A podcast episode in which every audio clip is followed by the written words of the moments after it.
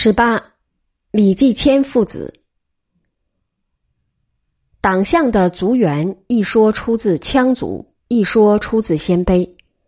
自南北朝末年，在今青海东南黄河河区西支之地初露头角后，经隋唐时期的内附迁徙，其中迁至夏州周围的部族最为强大，今陕西靖边，称为平夏部。唐末，该部首领拓跋思恭出兵帮助唐朝镇压了黄巢起义，唐封其为定难军节度使，统辖夏、隋、银、右、晋五州，进爵夏国公，赐姓李氏。历经唐末五代，这一党项政权始终以藩镇身份与中央王朝维持着臣属的关系。北宋建立后。太祖承认拓跋思恭后裔李宜兴所拥有的定难军节度使西平王的割据地位，以换取其臣服。乾德五年（九百六十七年），宜兴死，子光瑞继位，后避宋太宗讳，改名克瑞。太平兴国三年（九百七十八年），克瑞死，子纪云代立。在宋初二十年里，宋忙于统一大业，利用夏州党项牵制北汉。李宜兴父子曾一再出兵助宋进攻北汉，夏州则保持与宋的臣属关系，以丰满羽毛扩张势力。当北宋统一基本完成，中央集权与夏州割据势力的矛盾便逐渐凸显。太平兴国五年，纪云死。其子上幼不能嗣位，于是就由其弟季捧袭职。李继捧缺乏号召力，此举立即激化了党项贵族内部的权力斗争，而这种权力之争又与党项对宋顺逆的决策纠葛在一起。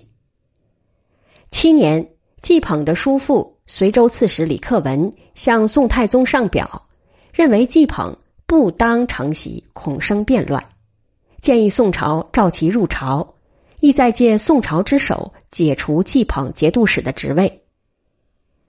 消除割据势力原是宋朝国策，太宗对克文的建议正中下怀，他一面改任克文全知夏州，并派朝官尹宪同知州事，一面派使臣持诏命季捧入朝。季捧内外交迫，只得携家属赴东京，向宋朝献出夏、隋、延靖诸州。宋太宗将季捧羁留东京不久，又派使臣召全知夏州李克文和随州刺史李克宪携带家属入京居住。克文献出了唐僖宗赐给拓跋思恭的铁券和玉札，以示归顺之心。历史的评价往往有二重性。李继捧直书之举，从宋朝而言，自然是促进统一的行为；但站在当时党项民族的立场，则是献地求荣的举动。这时，继捧的族弟李继迁正任定难军都知藩落使，率部居住在延州，也接到了宋朝护送李氏亲族入京的诏书。他这才知道，党项经营达二百余年的株洲之地已归宋朝，而自己也在护送父阙之列，急召部下商议，决定走避漠北，安立家室，联络好友，卷土重来。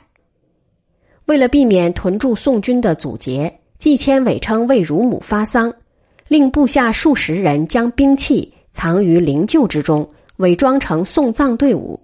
出城以后，即直奔地金泽，今内蒙古鄂托克旗东北。这里离夏州三百余里，水草丰美，是沙漠中的绿洲。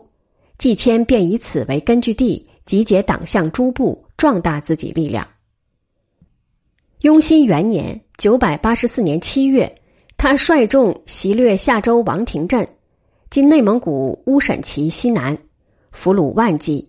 是反宋以来的首次胜利，但他有点被胜利冲昏头脑，命部将张普等率兵万人四出袭扰，完全不顾根据地空虚。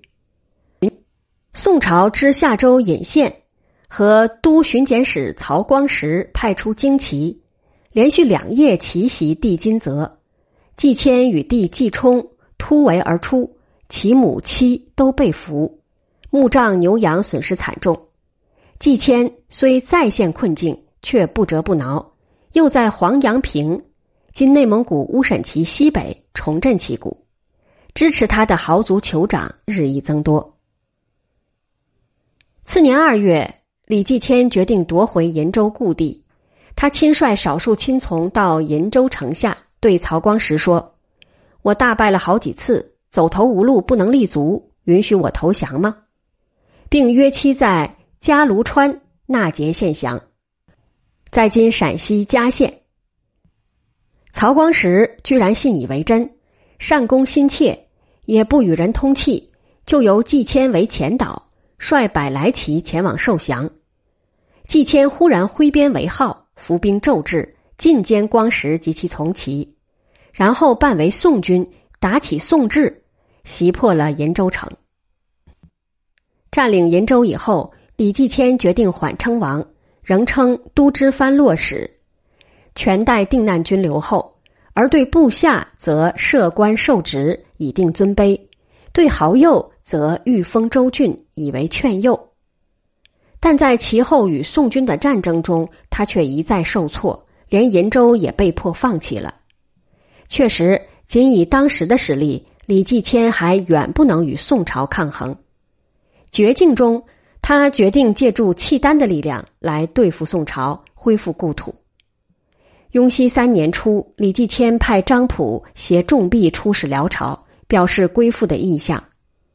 河西向为中国右臂，辽圣宗也有意与继迁结盟，迁至宋朝，便授继迁为定难军节度使、都督夏州诸军事，并将宗室之女封为公主，嫁给继迁。数年以后，还封季谦为夏国王。得到辽朝支持后，季谦便互为呼应，不断袭扰宋朝西北边境，屡屡得手。宋太宗深感头疼，只能以夷制夷，重新任命李继捧为定难军节度使，赐姓名为赵保忠，派他回镇夏州。季谦的权谋兵略远在季捧之上，哪会买季捧招抚的账？便忽而兵戎相见，忽而虚与委蛇，让季捧为他请封讨赏。季谦也被宋授为银州观察使，赐姓名为赵宝吉。最后，季捧反而被季谦拉了过去，也归附了辽朝，封为西平王，仍恢复原来姓名。而宋廷还蒙在鼓里，封赏依旧。淳化五年（九百九十四年），二里火并。季捧大败，被周将赵光嗣求送东京，其部众则被季谦悉数兼并。季谦也离弃延州，宋朝对其实行严禁青白盐入境的经济封锁。以畜牧为业的党项人，其粮食主要以当地天然丰产的池盐与边民交换所得，多数为青白色，故名青白盐。宋朝严禁政策，旨在引起党项族的粮食危机，但关陇边民因食盐断绝而骚然不安，而游牧部族因粮食恐慌而相率扰边，反而为李继迁推波助澜，不久只得撤销禁令。至道二年（九百九十六年），李继迁截获宋军运往灵州的四十万担粮草，今宁夏灵武西南，晋为灵州。宋五路出师驰援，并试图一举歼灭季谦，却被季谦灵活迂回的战术所困，无功而返。次年，他以退为进，向宋朝上表请降，同时要求恢复对党项故地的统治权。这时，宋真宗刚继位，不暇西顾，便仍封季谦为定难军节度使，领夏、隋、银、右、靖五州。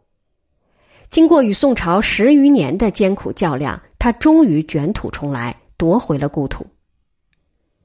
但李继迁筹划着更宏大的伟业，他决心向西拓展，控扼整个河西走廊，以便西掠吐蕃剑马，北收回鹘锐兵，进一步壮大自己后再南攻宋朝。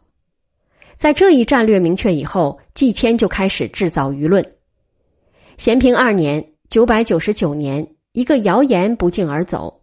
天降陨石在季谦帐前上书“天戒耳，勿为中国患”，言外之意即向西发展。而欲西进，夺取尚被宋军控制的灵州，则是第一步。灵州背依贺兰山，phủ 临黄河，历来是中原王朝的河西屏障。谁占有了它，谁就在西北布下了一颗大有余地的活子，因而也成为宋朝与党项、回鹘、吐蕃各族势力必争之地。灵州在党项势力范围的腹背，军饷补给常受到季谦的骚扰拦截，宋朝政府对灵州一直在弃守之间举棋不定，而李继迁则在辽朝的支持下，在咸平五年三月。终于攻克了灵州城。灵州一守非同小可，党项打通了西进的大门，得以把河西各族网罗在自己的势力范围之内，往后西夏的立国才有可能。宋朝不仅再也得不到来自河西的战马，更是拱手让出了控制西北的主动权，使得以后在与西夏的较量。和经略西北的其他军事活动中，总是处于下风与劣势。李继迁将灵州改名为西平府，次年正月在此正式建都，立宗庙，置官署。有一段话说出他对建都的重视：西平北控河朔，南引庆梁，据诸路上游，扼西垂要害。若善成俊豪，练兵激速，一旦纵横四出，关中将莫之所备。且其人习华风，上礼好学，我将借此为进取之资，成霸王之业。当时河西走廊吐蕃势力相当活跃，其中有以潘罗支为首领的六股部落最为强盛。潘罗支占据着西凉府（今甘肃武威）。与宋联手，有力遏制了李继迁西进的势头，双方摊牌势不可免。当年十月，季迁扬言攻宋环庆二州，却声东击西，一举攻下了西凉府，改名凉州。十一月，他乘胜追击，准备彻底解决吐蕃问题。潘罗支也玩弄伪降的手法，李继迁以为凉州既得，大局已定。便掉以轻心，坦然受降，在归途中遭到潘罗支设伏的数万军队的偷袭，中了流矢，逃回西平府。次年年初，箭伤发作而死。临死以前，李继迁谆谆告诫儿子李德明：“当清心内属，一表不听则再请；虽累百表不得请，勿止也。”季谦看到了党项实力还远不足以与宋辽争雄，这是他留给儿子富有远见的政治遗言。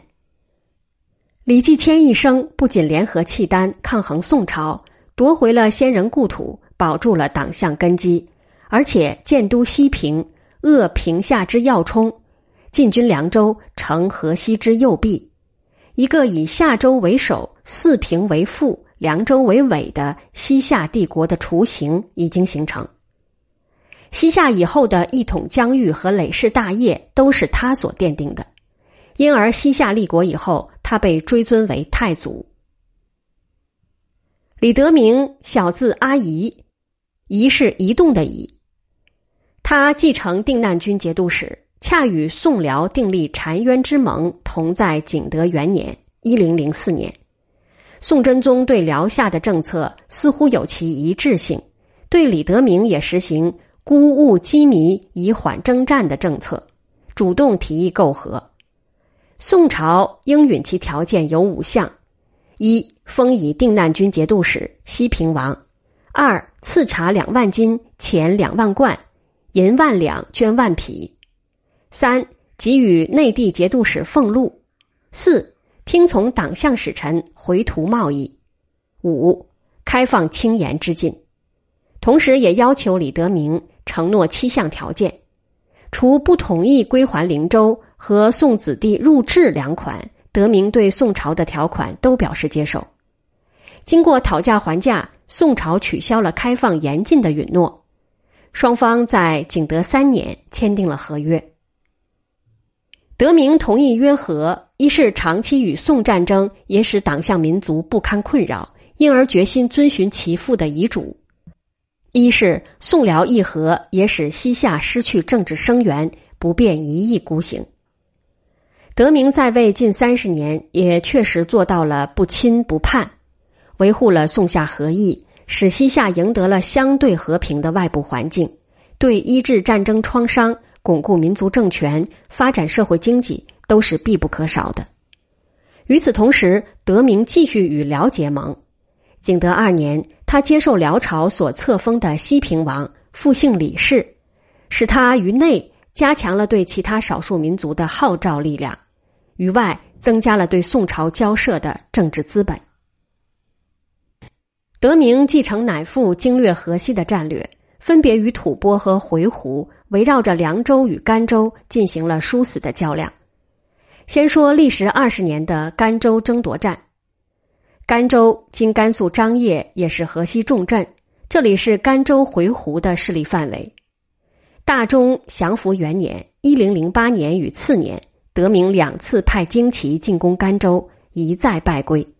直到天圣六年（一零二八年），其子元昊。才终于袭破叶洛河可汗，控制了甘州。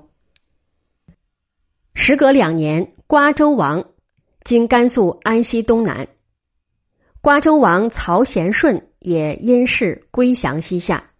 贤顺之父宗寿在当权时期，见河西将有战乱，便把瓜沙两州各佛寺收藏的经卷文书约四五万件运到沙州，经甘肃敦煌。封存在莫高窟，这批敦煌文献历时近九百年，始被完好发现。他倒是做了一件好事的。次说历时二十八年的凉州争夺战，潘罗之设伏大败李继迁不久，景德元年即被党项归附者所谋杀。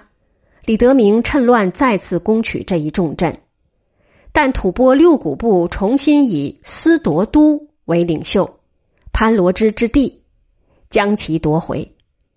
大中降服四年（一零一一年），得名遣将再战凉州。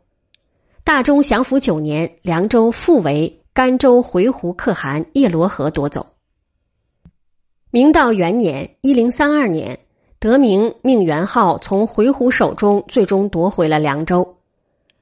李德明掌握了凉州和甘州。西夏势力直抵玉门关，具有整个河西走廊，使李继迁经略河西的宏图基本成为现实，也为其子元昊称帝建国举行了奠基礼。据范仲淹所见，李德明统治期间，塞垣之下逾三十年，有耕无战，河属云和，经济实力大为增强。宋辽两国对德明笼络羁縻，封王赐爵。无形中催生了他建国称帝的欲望。大中祥符九年，他已经欲建帝制，下令讨论其父继迁的尊号和庙号。次年，有人见到怀远镇北的温泉山上有龙出现，今宁夏银川，得名以为瑞兆，决定迁都于此，便改名兴州，委派大臣贺成真主持都城的营建。天圣六年（一零二八年），李德明立元昊为太子。明道元年（一零三二年）五月，宋朝封他为夏王，规定其车服旌旗、低天子一等，试图以此来限制其称帝。不过，这种名分上的约束显得迂阔而无力。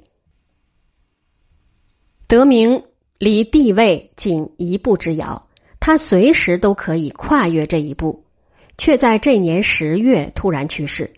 而把立国称帝的重头戏留给了儿子元昊去唱。